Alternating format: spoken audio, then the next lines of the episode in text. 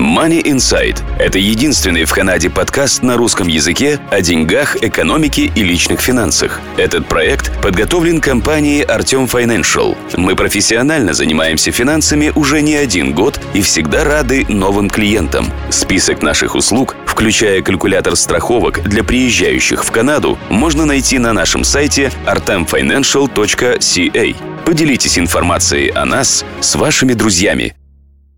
Добрый день, слушатели подкаста Money Insight, вашего подкаста о деньгах, экономике и личных финансах. В студии нахожусь я, Артем Бычков. Прежде чем мы начнем делать сегодняшнюю запись и поговорим о ипотеках, я хотел бы сделать небольшой анонсмент и краткое содержание того, какие сервисы мы предоставляем, потому что время от времени всплывают вопросы, что же мы такое делаем. Э, мы ведем YouTube-канал, но при этом редко говорим о том, какие услуги мы сами предоставляем. Во-первых, если у вас есть вопросы, и вы хотите, чтобы мы некоторые из ваших вопросов осветили в наших YouTube-презентациях, то, пожалуйста, задавайте, пишите нам на contact at artemfinancial.ca. Э, все линки и, соответственно, имейлы будут под э, этим видео.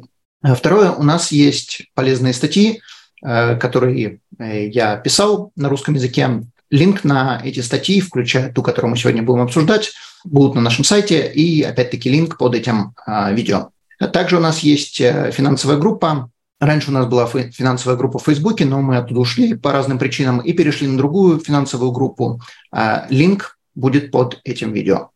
Для наших клиентов мы также делаем э, специальную рассылку. Те вопросы, которые мы не освещаем для широкой публики, мы делаем специально, отвечаем на вопросы э, именно для наших клиентов. Соответственно, если вы хотите присоединиться к этой рассылке, то вам надо будет стать клиентом. Для того, чтобы стать клиентом, под этим видео есть линк, как записаться ко мне на консультацию и, соответственно, обсудить э, детали, как э, вы можете приобрести страховку для себя или для своих э, близких. Для тех, кто не знает, также мы занимаемся страхованием людей и страхуем приезжающих в Канаду туристов. Также мы страхуем канадцев, которые уезжают за границу. Линк на сайт – это touristinsurance.ca. Опять-таки линк будет под этим видео.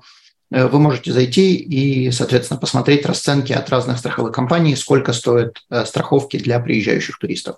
Также я даю частные консультации на тему финансового планирования, на тему инвестиций. Вы можете обратиться ко мне, консультации в данном случае платные, но все, что мы обсуждаем, понятное дело, конфиденциально, и многие вопросы, которые мы не затрагиваем личного характера, в данном случае я говорю не in general, а именно то, что относится к вам, мы обсуждаем Э, с клиентами для записи вы можете э, написать мне, и, соответственно, мы можем согласовать э, дату встречи и расценки. Итак, давайте начнем. Сегодняшняя тема будет посвящена вопросу, который довольно-таки часто всплывает. Как работают ипотеки, что такое ипотека в Канаде. Я не буду освещать эту тему как mortgage-специалист, я поговорю in general terms, освещу для некоторых людей это будет новая информация, особенно для тех, кто приезжает в Канаду, но даже если у вас есть ипотека, все равно, может быть, что-то новое для себя вы подчеркнете из этого, э, из этого видео. Итак, типы ипотек в Канаде. Э, так как я не mortgage брокер, то я описываю то, что я узнал, пока я работал в банках, в CIBC и в RBC, и мои знания могут немного отличаться, или презентация, которую вы сейчас слышите, может немного отличаться от того, что вам будет говорить ваш mortgage-специалист – Соответственно, слушайте вашего профессионала, не слушайте меня. Э, каждый банк может делать немногие другие варианты э, ипотек. Соответственно, то, что я вам рассказываю in general, это так, но э, детали могут отличаться. Вы берете ипотеку, предположим, на 25 лет. Этот срок ипотеки называется amortization. Это может быть больше, не часто встречается, но тем не менее это может быть 30 лет. Недавно мне написали, что сейчас клиенты предложили ипотеку на 37 лет. Для меня это была довольно-таки интересная новость, но тем не менее такое тоже встречается. Ипотека разбита на несколько сроков. Эти сроки называются term. Это время, на которое вы выбираете себе процент, который может быть как variable, так fixed. И я также еще встречал гибрид между fixed и variable. Но про гибрид говорить не будем, потому что это довольно-таки редко встречается, большинство людей никогда в жизни это и не встретит. Любой term может быть как open, так и closed. То есть, например, у вас может быть variable open mortgage, variable closed mortgage, fixed open mortgage, fixed closed mortgage. Э, когда люди получают ипотеку, они слова open или closed в большинстве своем даже не слышат, то есть mortgage брокеры и не подразумевают, что люди могут такое брать. В большинстве своем люди берут именно closed. Open означает, что в любой момент времени вы можете полностью погасить свою ипотеку или оплатить любую сумму, или просто ее перевести в другой банк без каких-либо штрафов. То есть вы взяли эту ипотеку, две недели ее продержали, 200, 500, 700, сколько угодно тысяч, через 2, 3, 5 недель ее полностью оплатили, никаких штрафов, вы заплатите проценты только за время, пока у вас была эта ипотека. Соответственно, проценты по open ипотекам или variable, или fixed, они будут значительно больше, чем а, проценты по closed. По той простой причине, что closed, когда вы прерываете, то есть closed означает, что есть штраф при прерывании такой ипотеки, э, соответственно, процент будет на open выше, потому что нет никаких штрафов, и банк может получить только те суммы, э, только те проценты за время, когда вы держали эту ипотеку. Close, соответственно, ограничивает оплату, и если вы хотите прерывать контракт до конца term, то вы заплатите штраф.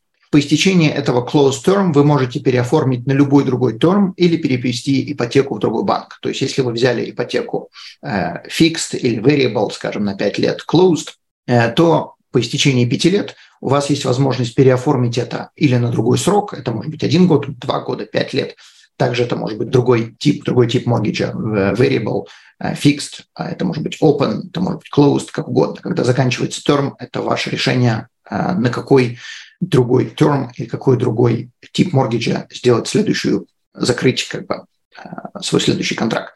Также вы можете перевести это в другой банк, если вас ваш существующий банк не устраивает – и когда вы переводите ипотеку, когда терм закончился, вы переводите без всяких штрафов. Если вы переводите посередине, closed term, тогда будут, соответственно, штрафы. Преимущество fixed ипотеки в том, что вы совершенно не должны заботиться о том, куда будет двигаться процент prime. То есть тот самый процент, который обычно у всех банков одинаков и который варьируется с процентом Банка Канады. На протяжении всего выбранного вами терм обычно люди выбирают 5 лет, но это может быть и больше, может быть и меньше, но в большинстве случаев это 5 лет – вы платите один и тот же платеж, и, соответственно, один и тот же процент, он не варьируется, он никак не меняется в течение всего этого пятилетнего или какого-либо другого срока.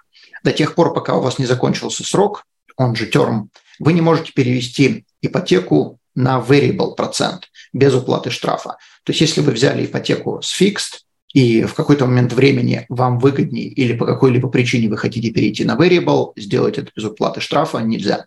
Обычно фикс ипотеки считаются со сложным полугодовым процентом, это что, что на английском называется semi-annually. По этой причине платеж по variable и платеж по fixed ипотекам с одним и тем же процентом будет разный.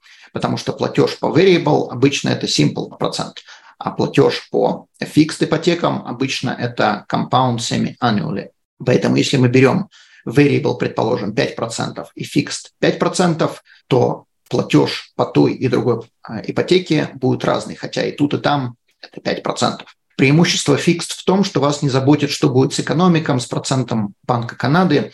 Э, вы знаете, какой у вас платеж на ближайшие эти, скажем, 5, 7, 3 года. До недавнего времени процент по фикс был больше, чем по variable на подобный терм, но сейчас, сейчас у нас лето 2023 года, сейчас это не так. В связи с этим нет смысла брать variable, и если уже уже у вас есть variable, то я бы посоветовал перейти на fixed. Путешествуете? Мы обезопасим ваш путь. Страховки на все виды путешествий приезжающим в Канаду туристам. Калькулятор страховок находится на нашем сайте touristinsurance.ca. Если вы прерываете closed fixed ипотеку, то штраф будет зависеть от нескольких вещей. Я не буду вникать в э, процедуру подсчета, а, так как у каждого банка свои условия, и каждый банк придумывает свою формулу подсчета штрафа. Штраф очень сильно зависит, сколько времени у вас осталось до конца терм вашей ипотеки. Процент фикс ипотек зависит от процентов на долгосрочные облигации.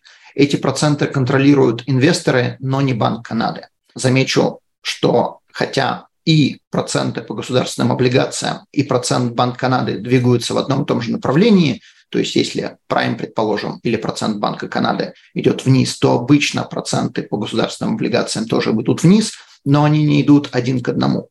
И если Prime повысился, предположим, на 1%, совершенно не обязательно, что на тот же самый 1% повысятся проценты по fixed mortgage. Если у вас variable ипотека, то процент там простой, то бишь то, что называется simple interest. Обычно, но, как мы уже сказали, на сегодня, на лето 2023 года, у этого типа ипотек было преимущество. Это был более низкий процент по сравнению с fixed. Соответственно, большинство людей, абсолютное большинство людей последние 10-15 лет брали именно variable а, процент, когда брали ипотеку, потому что не было смысла переплачивать а, за fixed процент Банка Канады или Prime двигались вниз, и это было намного более выгоднее, чем брать fixed и устаканить, застолбить как бы свою ипотеку на, там, на 5 лет с одной и той же процентной ставкой. Проблема, что вы не знаете, куда будет меняться Prime в течение всего терма. И от него напрямую зависит ваш variable процент. Если prime идет вверх или вниз, то ваш процент на variable ипотеки точно так же как бы меняется вверх или вниз. Прошу заметить, что во многих ипотеках платеж остается постоянным, хотя prime двигается туда или обратно, идет вверх или вниз, то очень часто ваш платеж остается тот же. Соответственно, если же prime идет вверх, то вы просто должны больше денег и это прибавляется к вашему долгу, к вашей ипотеке, к вашей сумме. Если же прайм идет вниз, то вы должны меньше. И тогда, когда заканчивается у вас терм, вы должны, соответственно, меньше по вашей ипотеке, э, меньше запланированного. Вы можете перейти из variable closed fixed closed в любой момент времени, что терм выбранного вами fixed closed будет больше, чем срок оставшегося variable closed. Например, по variable closed у вас осталось 3 года и 2 месяца до конца терма, и вы хотите перевести вашу ипотеку fixed closed. Если вы выбираете срок, предположим, 4 года, потому что нету 3 года с половиной или 3 года 3 месяца, есть как бы определенное количество лет, то есть 3 года, 4 года, 5 лет, вы должны выбрать срок больше, то есть ближайший а, больший срок – это 4 года, если у вас осталось 3 года и 2 месяца. Если вы выбираете 4 года или 5 лет, или 7, или 10, тогда штрафов не будет но вы не можете выбрать без штрафов ипотеку по фикст на 3 года, на 2 года или на 1 год. Если вы выбираете на 3 года, на 2 или на 1, тогда у вас будет штраф. Штраф при прерывании variable closed, который вы должны заплатить, обычно это проценты в долларовом эквиваленте за 3 месяца, то, что на английском называется three months interest payment. Э, соответственно, просто берется и считается, сколько вы должны процентов за 3 месяца по такой ипотеке, и вот это такой ваш штраф, который вы будете платить при прерывании э, variable closed ипотеки. Э, очень часто, не всегда, но очень часто этот процент, то есть этот штраф, трехмесячный процент, он ниже, чем если бы вы прерывали такую же ипотеку с fixed closed. Там штрафы значительно больше. Обычно стоит брать ипотеку с variable closed, если prime падает или может упасть.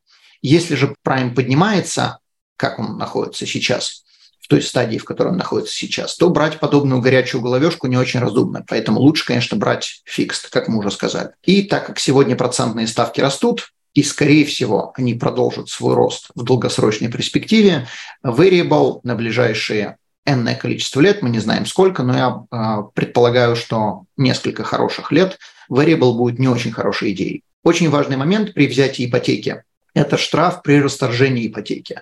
Большинство людей не будут с банком пятилетний срок, если вы берете ипотеку на five-year term, как мы уже сказали, как делает большинство.